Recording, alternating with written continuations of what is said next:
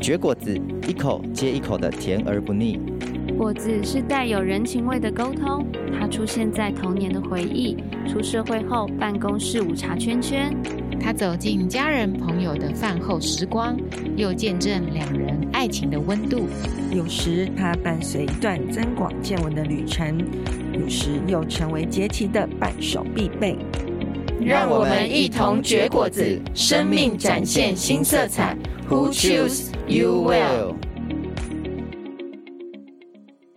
大家好，欢迎来到绝果子，这是一个访谈性节目，探索晚熟世代的成长与挑战。我是奶粉罐。呃，本季我们要进入的是职场。那今天呢，再次邀请到我们之前有一个访谈的对象是鲜奶茶。那如果你还印象中，呃，你记得他在谈的那一集主题叫做“婚火大开箱”，那你也可以去听听看。哦，大家好，我是鲜奶茶。鲜奶茶，我想，那我们今天其实就是要聊聊你在呃职业这个部分的主题哈。那我们呃，我想我们的听众朋友还不太知道你是从事哪一个行业的，你可不可以稍稍微为我们介绍一下你这个职业背景，大概在做什么？哦，我是在银行上班的。然后我一开始进行的时候，就是先从那种一般的台币收付的柜台开始做起，然后也有做过类似像服务台啊，然后出纳，然后做过外汇，也做过催收，然后现在又回去做一般的收付柜台了。哼哼，那我想对银行业，大家对嗯对你们的印象就是就是穿制服的人员里面哦的工作里面会想到的其中一种行业哈，非常经典。那呃，对于我们大部分的人来讲，你觉得大大家对这个行业大概有什么样的一种刻板印象？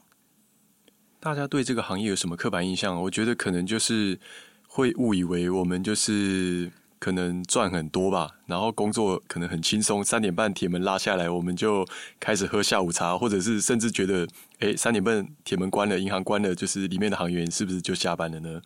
就并没有，哦、没有，对。那是什么时期的印象？那是那应该是应该是我们大概二十年前啊，三十年前啊，或者是的这个时候的印象是这样子的。呃，应该说就是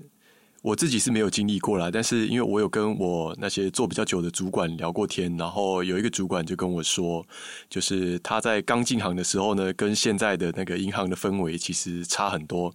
他说他以前刚进行那时候呢，就是其实工作算是比较轻松的。然后就因为没有什么太大的工作压力，然后大家就是每天来就是三点半前就是把你的工作做好来嘛，然后三点半后结束后你就是结账，然后大家就开始可能聊天啊，喝下午茶，就是一直到五点就准备打卡下班了。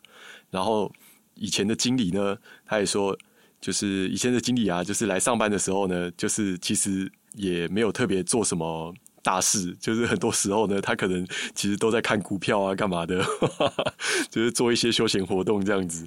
对，但是自从大概十年前开始吧，他说整个银行的那个工作环境的氛围就差很多了。啊，会造成这样子的原因，就是因为啊，银行的利差缩小了。那所谓的利差呢，就是我们呃客人来我们这边存钱的那个利息。跟我们借钱出去给客人的那个放款的利息，它之间的差距越来越小了。那以前差距大的时候，我们就是靠这个利差呢，银行就可以过得很轻松，因为你就可以利差大的话，我们就赚的比较多嘛。那现在利差小了呢，银行就开始要去透过不同的管道来去生更多的收入出来。那现在大家比较熟知的就是，我们银行也会做一些理财的业务。然后像做这些理财，我们银行也会有手续费收入嘛，所以就变成说，我们银行的行员啊，就必须也有很大的部分，就是除了把你自己分内的工作做好以外呢，你这些额外的类似像理财啊，或者是其他的呃，可能保险啊，或者是基金啊，或者是呃，也许我们也有那个就是兄弟公司，就是证券公司，我们也要去推一些这种证券的业务，就是变成什么事情都要做。对，工作压力就相对变得大了。那你工作压力大起来的话呢，就是因为经理他们的考绩就是看你分行的成绩嘛。啊，你分行的成绩好，经理的考绩就好；然后分行的成绩不好，经理的考绩就不好。所以经理的工作就会变成是他要一直去盯这些业绩目标，然后经理就会盯副理，副理就会盯乡里，那乡里就会盯行员，所以就变成说这样一层一层下来，然后大家的压力都很大，这样子。是是。我还记得我前刚好我前呃我们在录这个访谈之前啊，我前两天我才刚呃就是在办过银行的业务，我还记得他们就跟我推销说，诶，那呃好这个地方就让我容我把它讲完，然后他就呃顺带他就提到另外一款寿险，然后就开始提到说，诶这个哦很适合我们啊，然后怎么样？那我其实我当时我们就是听他讲完了，对，那我就记得说，呃我跟呃我太太我们就呃看着他然后微笑，然后我们心里面就想说，嗯这个应该。我们都有了，我们都有了这样子，然后就回应他。那我觉得他当然，他对方他也非常客气，他就是说，哦，那 OK，那你们就按你们的需要，你们自己评估这样子。对，所以你在做也是类似的东西。嗯，对，这个其实我听完以后就觉得说，嗯，这个就是我上班会做的事情。对，刚好那个人也很帅啦，跟你一样这样子，所以没有问题的。哦嗯、不敢当，不敢当。对对对，是是是。所以啊。呃所以这是这大概是你平常一天里面你会呃会处理，然后特别又是跟十几年前、二十几年前的一个比较大的差异。嗯，当然这些差异我都是听来的啦，因为我们乡里就跟我说，呃，可能就是这些事情都是从大概十年前左右开始的。然后我很不巧的呢，我是大概九年前进行的，所以我一进来的时候，其实就工作压力就已经蛮大了，所以我没有经历到那个歌舞升平的那个年代。是，所以现在进入到一个战国时期哈，那所以大家的呃皮都要绷紧一点。你你的意思是这样子？呃，对，因为没办法，因为我们毕竟是就是一个上市公司嘛，然后就是你这种上市公司，你就是要对股东要有交代啊。你对股东要怎么样交代呢？就是你的公司的业绩就要好，你公司的业绩如果差，你的股价可能也会跟着跌。那这样子就是股东们的脸色都不会太好看的。所以这是我觉得。在这个资本主义的社会里面是没办法避免的事情啊。好，谈到资本主义，我其实也很好奇，然后就说，诶，过去都是在学财务金融的吗？还是说你怎么进到这一行的？呃，我我大学是念气管系的啦。其实只要是念商科的，应该都可以来考考看银行。就是你如果真的念商科毕业了，然后找不到你人生的方向呢，你就来考银行，因为银行它是一个。呃，我说公股行库啦，我不讲那个私人银行，就公股行库，其实工作算稳定。虽然我刚刚说工作压力大，但是它也并不会不太会因为说你的表现差，然后就请你走路这样子，不太会有这种情形。你顶多就是可能就是被主管定得比较惨这样子，但是你如果脸皮厚一点，你就撑得过去。所以你，呃，这样子说起来，你你如果你你环顾了哈，就是你自己从。从工作第一年到这样，现在工作第九年这样子，第一年跟第九年的你觉得有什么差别？有什么差别哦？我觉得，呃，第一年刚进去的时候，那时候因为是一个完全新的环境，你所有的东西你都要去学习，然后一开始要学的东西会很多嘛。然后我很不幸的是，我刚进行的时候，我后面的那个乡里，就是我们存会的那个主管，他刚好是一个，嗯。就很会碎碎念的人，然后像我刚进行的时候，我们做柜台的那个主要的业务就是服务那些来可能存款或者是转账或者是汇款的那些客人嘛。那要求的就是你做事情的速度，还有你做事情的正确性。那你一个新进行员呢，你动作一定不可能快得起来嘛。对。然后有时候你为了要让自己快一点呢，你可能又会比较马虎。对。就是会想说。我可能省略一个一个东西，我可能要 A、B、C 这三个三个步骤做起来会比较比较完整，然后比较严实这样。然后也许你为了追求速度，你就从 A 直接跳到 C，这样子就会导致说我在工作的第一年呢，我动作又慢，然后可能正确性又没有那么高。然后那个乡里就是你犯了一个错，他就会在你后面念一整天那种。对，然后所以我上班的时候。就压力就有点大，因为一方面就是你又要那个满足客户的要求，然后一方面你又要想尽办法不要让乡里今天在背后一直念你这样子。对，所以刚进行的时候，其实第一年还蛮辛苦的。对，还好那个乡里后来调走了。对，啊，你如果说现在做到第九年了。跟第一年的时候有什么差别呢？我觉得是，就是你的经验会慢慢的累积嘛。像现在我有做过的工作，我其实都已经算蛮熟练了。所以你像我刚刚讲的，我从存汇开始做，然后一直换不同的位置，换换换。现在我又回到一般的那个存汇柜台，所以我现在再回来做，其实我觉得工作是相对来讲轻松的啦。因为很多事情就是银行的工作其实蛮啊，应该讲就是一般收付柜台，他的工作其实是很制式化的。因为就是你存钱领钱，就是要用什么样的表单，然后你可能办网络银行，你要申请提款卡，你要用什么样的表单契约书，它其实都是制式化的，就是要哪几个栏位要打勾，什么地方要签名盖章，它都是固定的。这你做久了，你一定就会越来越熟悉，你就不会像一开始说，可能还要一直检查说，诶，我哪边有没有不小心漏掉了。然后我如果漏掉的话，是不是有人要在后面一直就是叽叽呱呱、叽叽呱呱这样子？对，现在就比较不会有这种状况，所以工作的我觉得心态是比较轻松一点的。所以说，呃，以前可能是老板在你后面非常的火，然后呃，这个时候这个时候当然压力特别大了。嗯，那现在就是好像也比较习惯这些业务，但是这个在服务他们的时候，大概都需要保持一个怎么样的态度？就是说，呃，你看到那么大的位数啊，或者是那么对那样那样子的时候。呃，要求的专业的背后要求，你们是做到哦，是怎么样的一个态度？哦，当然就是一种见猎欣喜的感觉啊！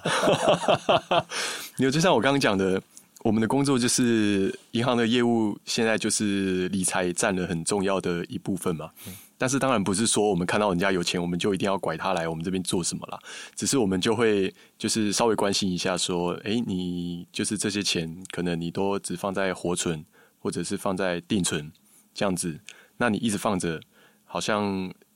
利息也不是很高。高，那你会不会考虑说，听听看我们这边有一些其他的选择？这样子就做一些简单的介绍啦。可是我个人是比较不会说，就是一直很强硬的去，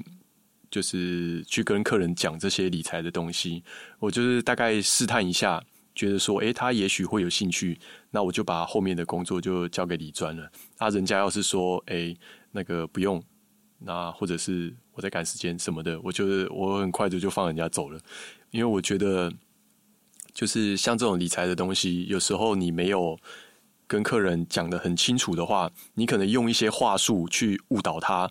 导致他今天也许就是他原本要做定存的，他今天不做了，做了你这个理财商品，然后这些理财商品也许是他 maybe 是不保本的，或者是他有一些就是你要。存放多久的那个限制，那这些限制有可能会导致他就是之后他本来的规划，也许是说一段时间之后他需要使用到这笔钱，然后因为他今天做了你这个理财商品，导致说他没有办法去实施他的计划，或者是他蒙受了一些损失。我觉得这样子的话，就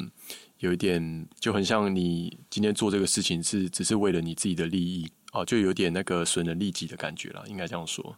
就是说，强加把一个呃本来不属于他或者不适合他的一个金融商品，把它强加在他身上，那其实对、嗯、对他自己其实并没有什么样的好处嘛。对，是是。然后人家事后有可能还回来跟你吵架，或者是客诉什么的。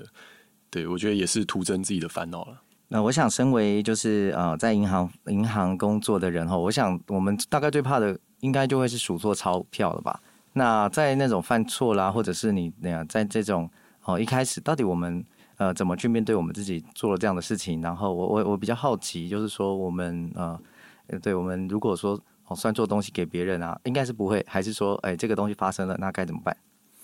嗯，这个是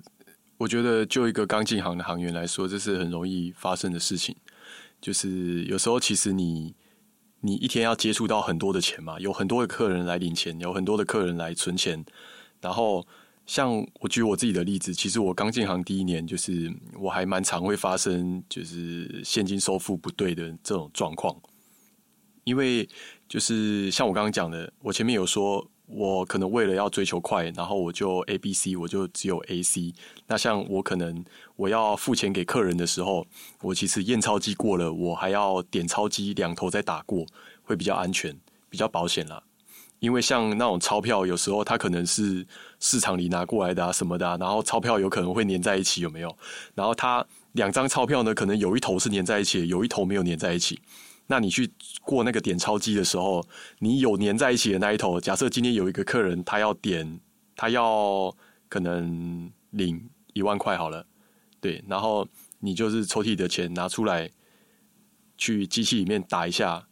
他刚好很不巧，有一头就两张黏住了，然后你就以为说，哎，我这只有九千块，其实事实上你手上有一万块，然后你就会觉得，你如果没有两头都这样做的话，或者是很仔细的检查说你钞票张数到底对不对，你就直接从抽屉再拿一张一千出来。那今天你以为你给他一万块，事实上你给他一万一。对，那今天你下午在结账的时候，就会发现说啊，我今天又少钱了。然后像我们银行呢，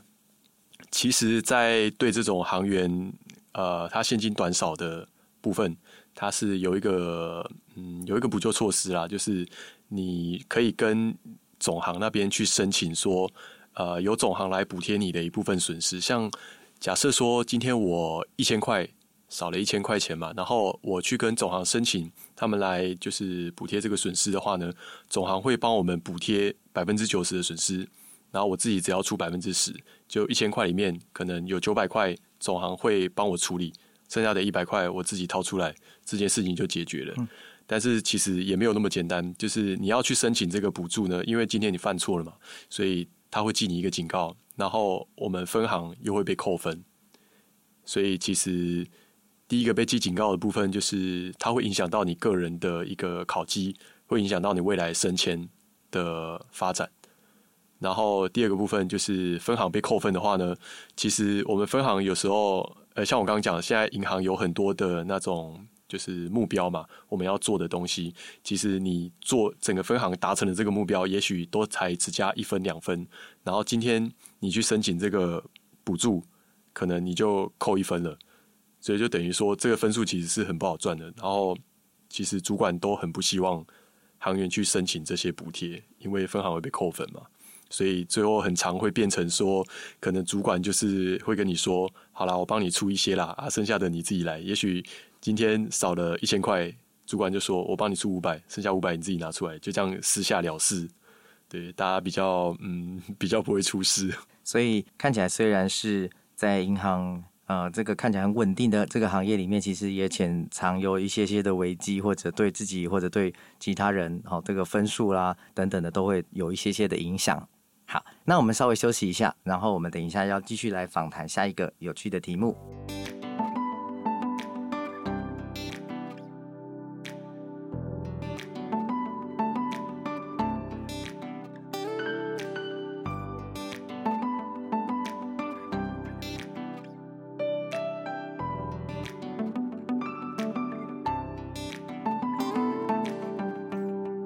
欢迎回来，绝果子。我们现在呃继续来访谈到我们的特别来宾鲜奶茶，呃，他来跟我们谈谈有关银行业。那我们呃继续这个银行业的话题啊，我想呃了解或者我想访谈啊、你的部分就是说，呃，我想常常我们最近常在听到一些银行业，很多时候常看到的新闻比较多是偏诈骗那一类的呃消息哈。那我自己也很好奇，就是说在你呃服务好、就是这些经历当中。你有没有遇到那种诈骗的案件？然后你自己怎么处理这个问题的？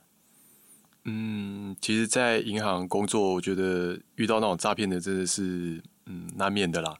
啊，我自己有一件印象比较深刻的是，我在做外汇的时候，有一天就有一个女孩子，她就过来我前面坐下，然后就说她要汇款到国外去。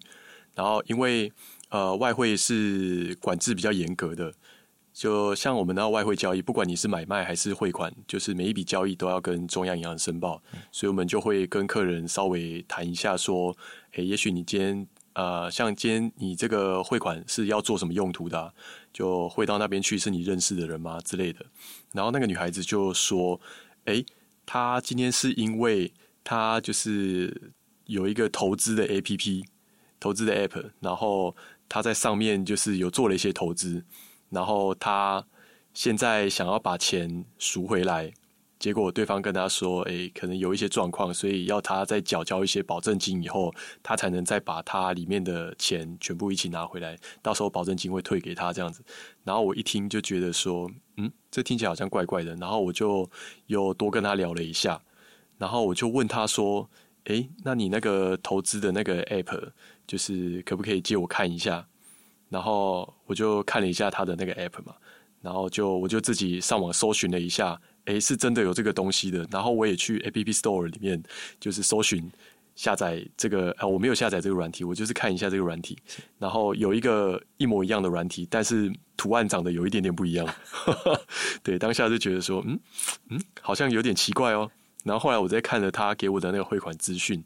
因为他说他是透过一个就是这个 app 这个平台去做投资嘛，可是对方要他缴交保证金呢，是要汇款给一个自然人的账户。就是一个个人，不是一间公司这样子。然后我看着就觉得，哎，更奇怪了。